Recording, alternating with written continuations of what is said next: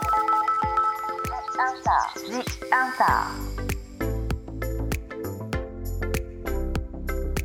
The Answer The Answer こんばんは。ワニブックス書籍編集長の青柳ゆきです。私、ワニブックス書籍編集長青柳ゆきが様々なスペシャリストと一緒に皆さんからいただいた質問やお悩みに答えていくライフスタイルセラピー The Answer。6月のゲストは美容皮膚科医である山崎舞子先生です。舞子先生よろしくお願いします。よろしくお願いします。この初のリモート収録ですけど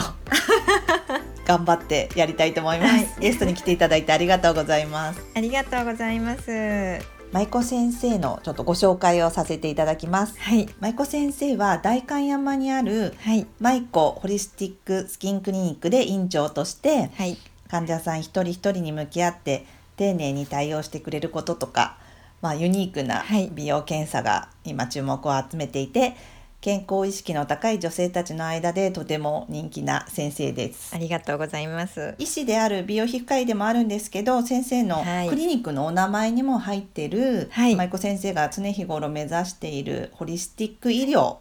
ていうのはどのようなことというのをまずちょっと聞いてる方にお伝えしていただければなと思います。そうでねはい、えっとホリスティック医療のホリスティックっていう言葉なんですけど、はい、最近いろんなところでたくさん聞かれるようになっているんですけれども、はい、日本語で言うと統合的なとかそんな意味合いがあるんですけれども、はい、そういった全体を見るっていう考え方を医療に取り入れて私は人間の体を今までだと肌そのものだったりここの臓器がっていう肉体として医療って行われてたと思うんですけれどもはい、それを肉体のボディだけではなくってマインド心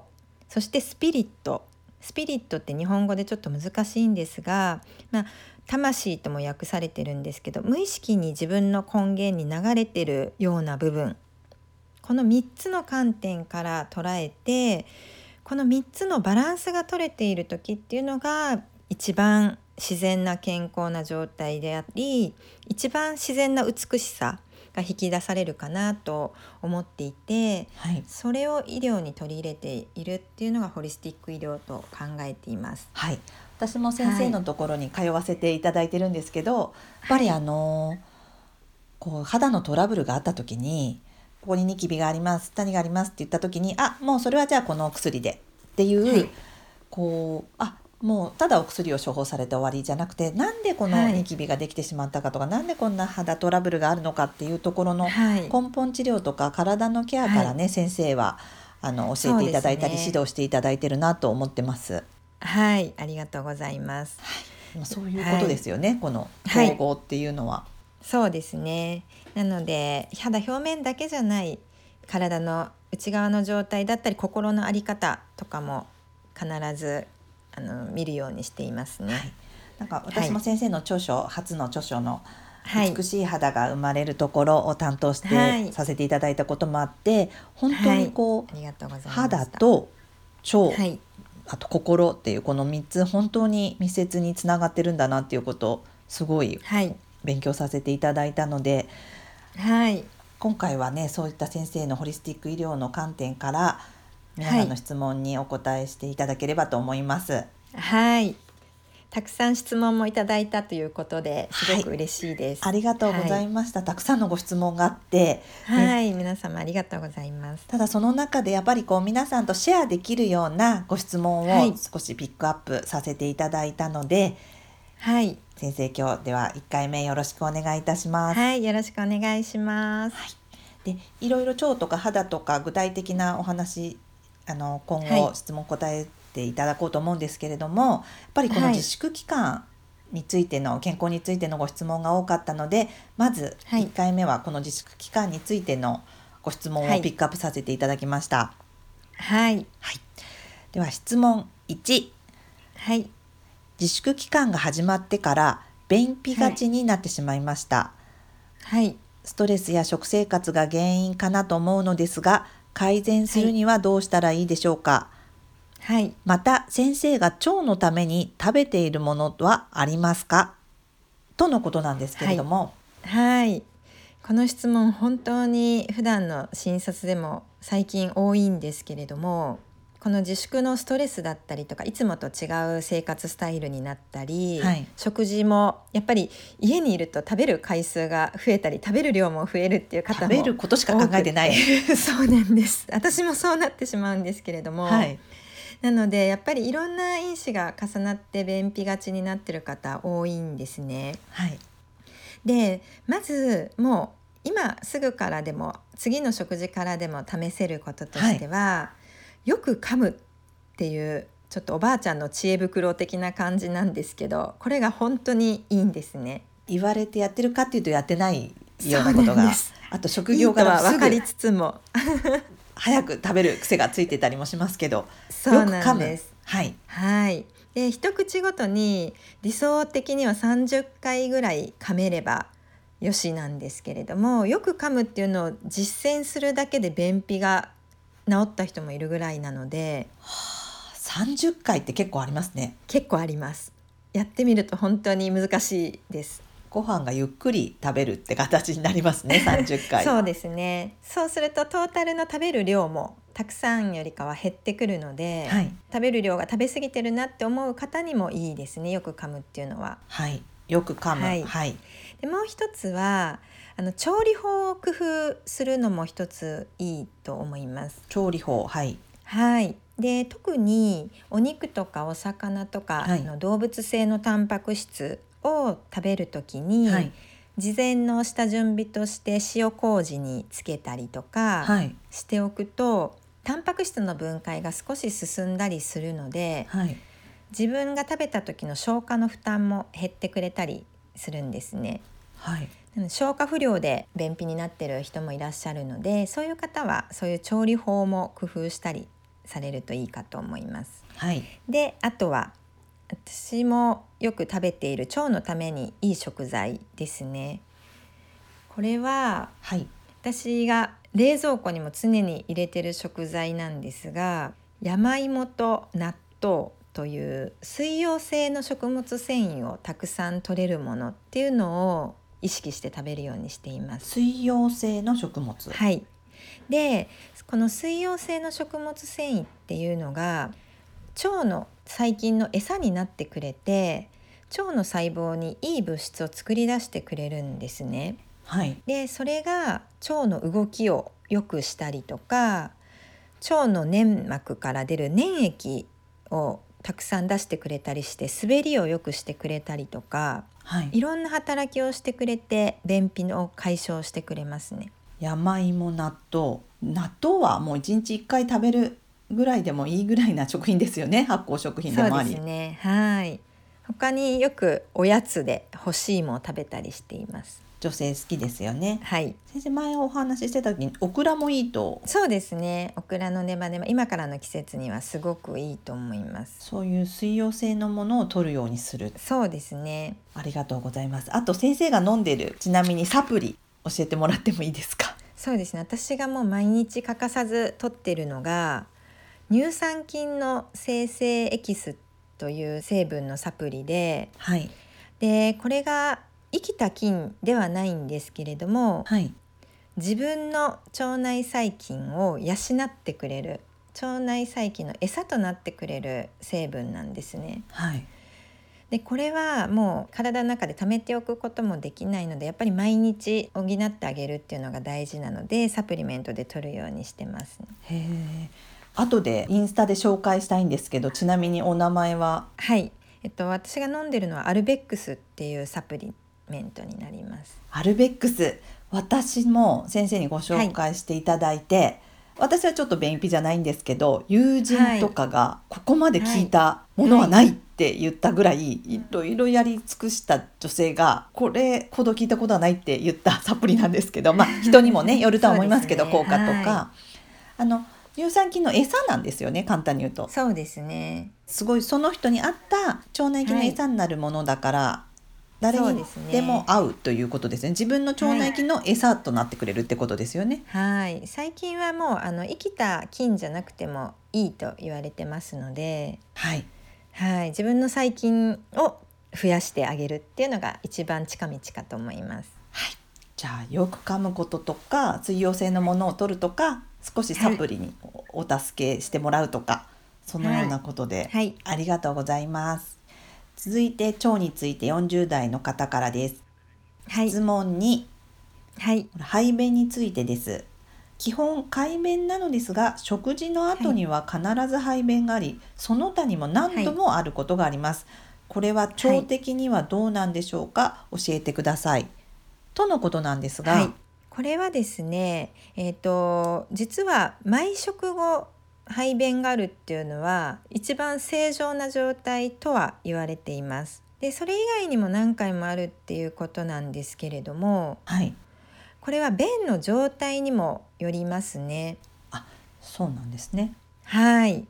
で、まずゆるすぎる場合っていうのは、これは実は消化不良の方はすごく多くって、はい食べたものをうまく消化できていないと腸の中でそれが腐敗、まあ、腐ってしまったり異常に発酵してしまったりして腸の粘膜を過剰に刺激して過敏な状態にしてしまって緩い便が何回も出るっていうことにつながってる場合が多いですね。なので消化のことをちょっと意識してあげるっていうのは大事になってきます。じゃあ本来だったら食事の後に出るっていうのはすごくいいこと、あ、そうなんです。すごくいいことですね。ベスト。まあ、例えば夜ご飯だったら昼ご飯のが出るみたいなイメージです かただ前の日のとかが出てるっていうことです前のね。そのはままい。スライドで出るのが本当は一番いい一番いいと言われていますね。なかなか現代難しいと思いますが。でもその後何度も出てしまうようなのは消化不良を起こしている可能性があるっていうことと、そうで便すにねよって違う。はい。で、もう一つ逆に硬いけど何回も出てすっきりしないみたいなパターンの方もいらっしゃると思うんですが、そういう方は腸の細胞の粘液が少なくなっていて滑りが悪いとか水分が少ないはい状態だったりっていうことが考えられるので先ほど出てきた質問の粘液を作ってあげる水溶性の食物繊維を取ってあげるっていうのはすごくおすすめしますね。ってことは消化不良の可能性があるってことは、はいさっき先生もおっしゃったその調理法でタンパク質はいを分解できるような、助けるような調理法にしてあげるってことも大事ってことですか。そうですね。タンパク質ってとても実は分解しづらくて、消化できてない人たちも多いと先生おっしゃってますけど、そうですね。なかなかタンパク質まず胃酸で大きく消化のスイッチを入れてくれるんですけれども胃酸の分泌がそもそも少ない人も多いはい、ですし胃が慢性的に荒れてしまってる方とかも多かったりあと食べる量が一気に食べ過ぎたりとかしていって消化が追いついていない方とかそれこそさっきのあの早食いじゃないですけど、はよく噛んで食べてないと本当に胃と腸に負担がかかってしまって消化が追いつかないとかがありますね。やっぱり便のことだからリンクして最初の質問と2つ目の質問にリンクされてるんですね、そうですねはいありがとうございましたありがとうございます。はい続いての質問、今の時期ならではの、まあ、おお悩みでもあるんですが質問3、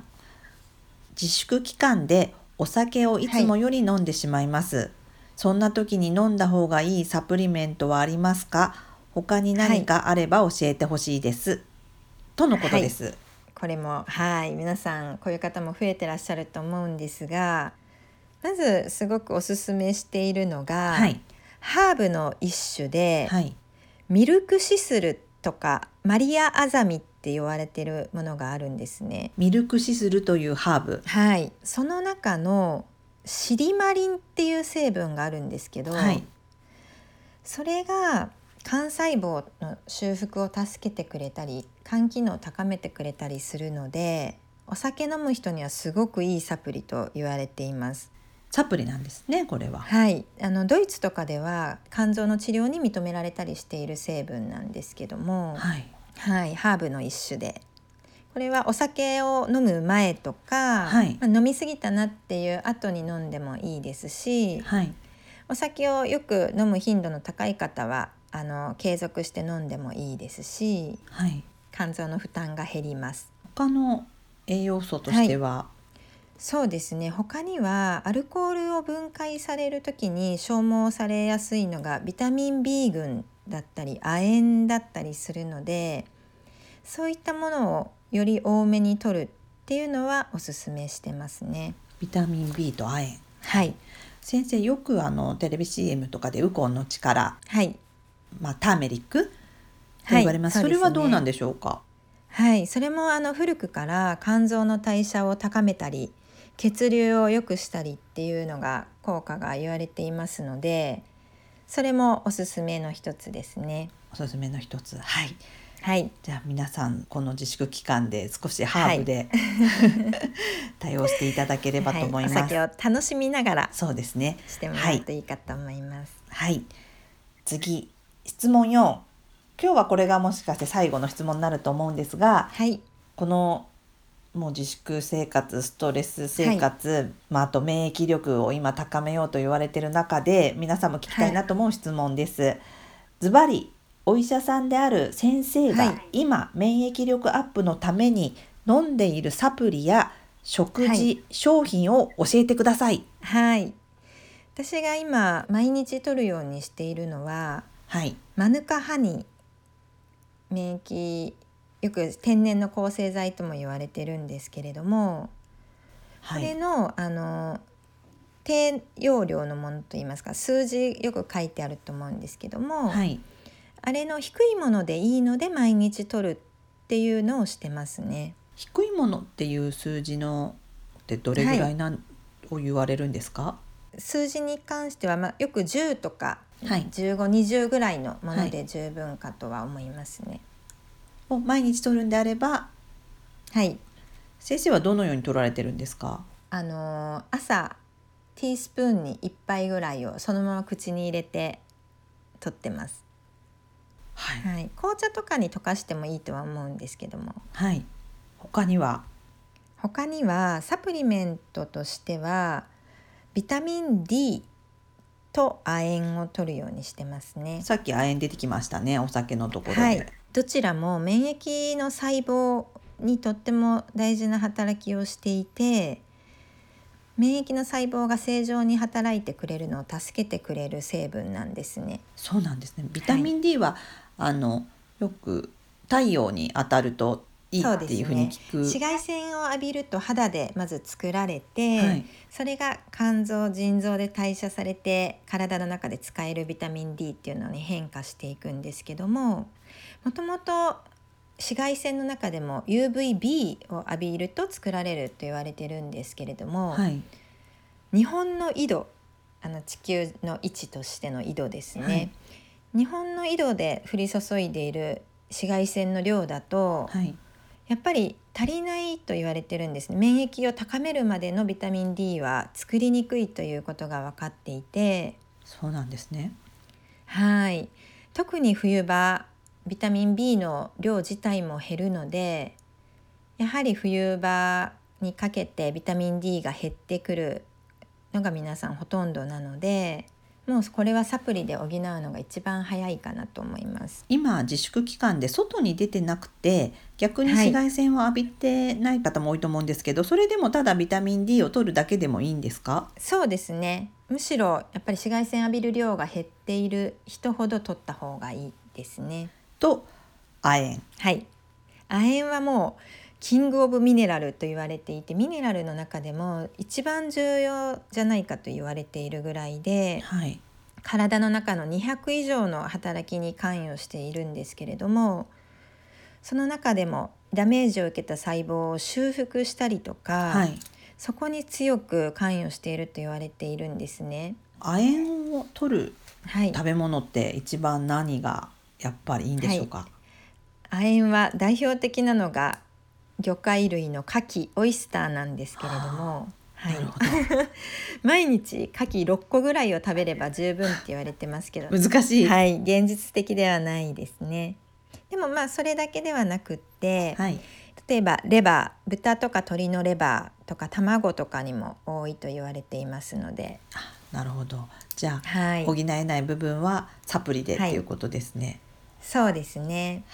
ビタミン D と亜鉛と、はい先生はマウヌカハニーの蜂蜜そうをですね取られてると。はい今取りたくなりますねこの時期。はいありがとうございます先生とってもためになりました。はい今日はちょっと健康のこの自粛生活の健康についての質問をピックアップさせていただきました第1回目はじゃあここまででまた次は回木曜日に配信される G アンサーでは今度は先生のね美容の質問についてお答えいただきたいと思いますはいここまでのお相手は青柳ゆきと山崎舞子でした舞子先生ありがとうございましたありがとうございましたライフスタイルセラピー。ライフスタイルセラピー。ジアンサー。